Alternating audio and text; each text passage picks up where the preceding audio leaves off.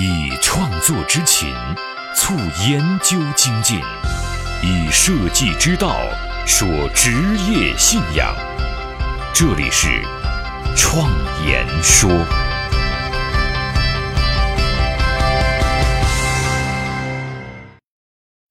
大家好，我是主持人张子健。从这一期节目开始啊，我们来聊一聊创造力这个话题。一方面啊，从教育这个角度来聊一下教育观念；另外一方面，从日常的这个角度来分享一些日常的训练方法。今天呢，开篇的这一期，我们终于又回到了《设计信仰》这本书，我们来分享一篇书中关于教育的内容。然后啊，在接下来的几期，我会继续像以前一样，以当前这个话题为线索，把最近几年我所学到的一些知识啊，整合起来跟大家分享。改变命运的设计力量，相伴一生的职业信仰，启迪思想的心灵碰撞，坚定清晰的幸福方向。请与我一起设计信仰。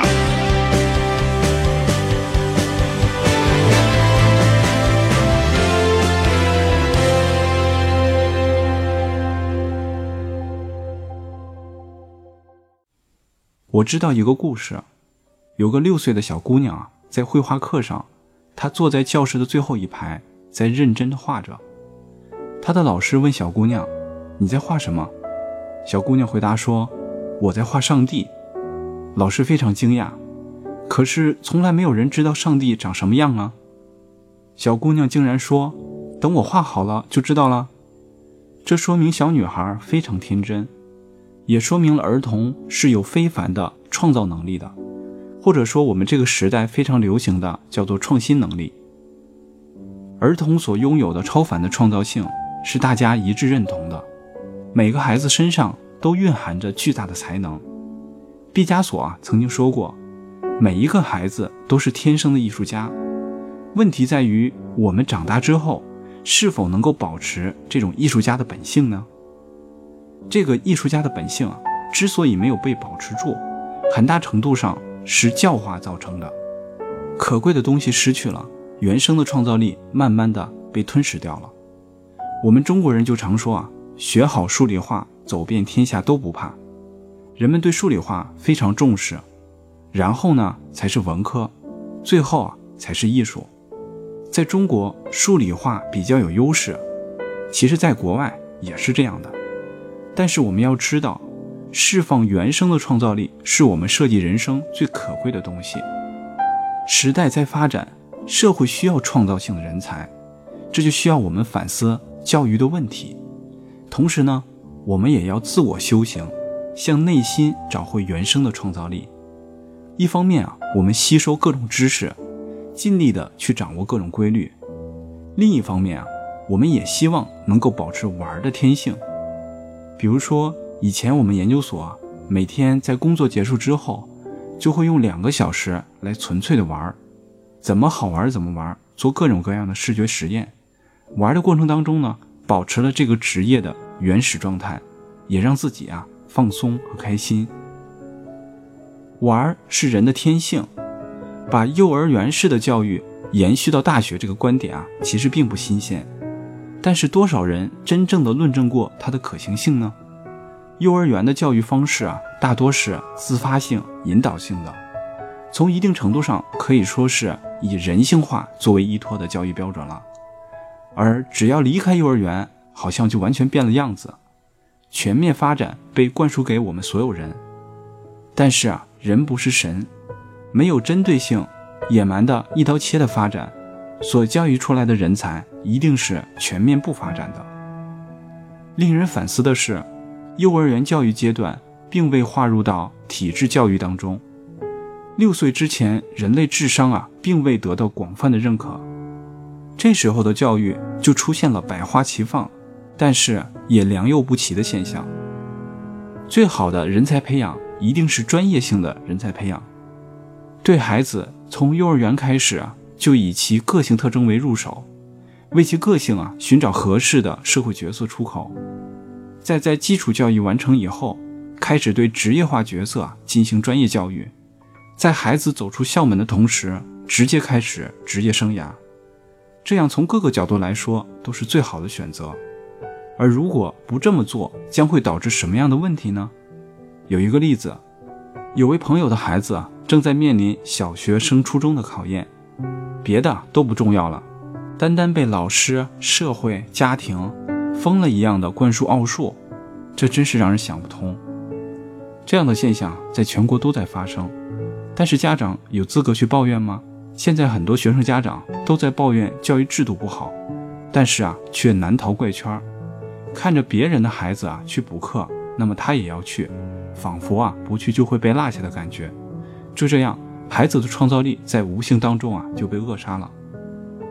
除了家长的教育观念之外，我们也需要关注一下中国的教育结构。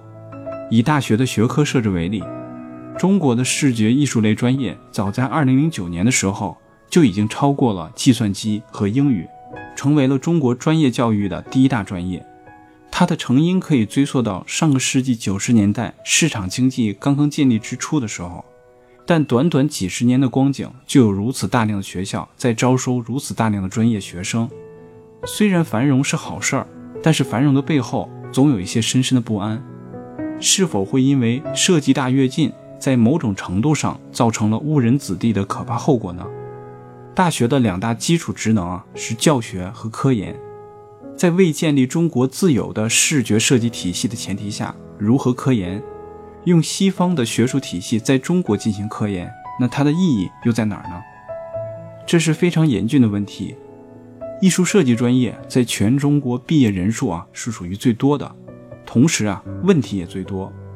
为此啊，研究所做过两个研究项目，失焦和职业诊断模型，都涉及到了这个领域。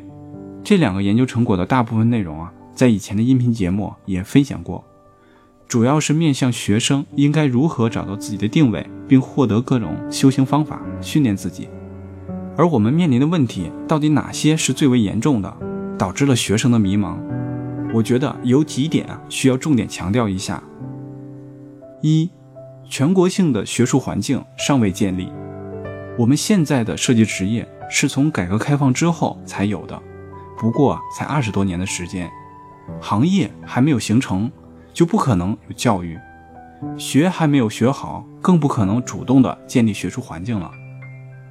二，软硬件的基础设施啊不够齐全，这是中国的第一大专业，人数最多，但是软硬件的缺失啊也非常严重。三，教材落后，我们拿了人家几十年前甚至一百年前的教材，教的呢是包豪斯的理论，问题是。这些知识在西方啊都已经被淘汰了，在中国又何尝能真正用得上呢？四，师资力量严重不足，很多教师对艺术设计专业本身不怎么理解，更没有实践经验，也就无法教给学生什么了。五，以教数理化或者是文科教育的方式啊来进行教学，实际上是在扼杀创造力。六。艺术生怎么就成了差生的收容所了呢？因为艺科的分数线啊是最低的，所以考不上好的学科就考艺科，这样就会产生更多的问题。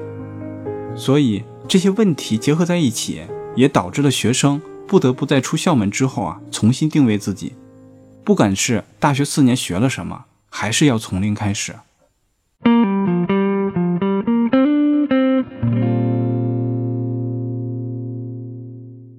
我们今天吐槽了很多关于教育的问题，但是仅仅吐槽啊是没有用的。中国所面临的问题不仅仅是体制僵化和教育观念落后的问题，更主要的，我们还要面临的这个时代发展太快了，我们要有所改变。就连有一些西方的教育学家都觉得，现在的大学制度应该改革了，也有一些极端的学者认为，应该直接把大学啊取消掉。因为它是工业化的产物，现在所有的知识都已经储存在互联网当中了。只要从小学到高中，把人们的自主学习的能力培养出来，就可以直接让他在社会当中学习。当然了，我其实不同意这种观点，这样的想法显然有点太激进了。大学的教育作为一种从学生到社会的过渡，是有其存在的必要性的。但是，教育的培养方式必然会发生变化，而这样的变化，目前来看，一定是全球性的，这就不是中国的教育问题了。所以，明天啊，我们要讨论的话题就是从创造力培养这个角度上，来聊一聊未来的教育趋势应该是什么样子的，具体呢有哪些？在国际学术领域当中，有哪一些教育观点和实验？那我们明天再见。我是自由设计师张子健，感谢大家听我创言说。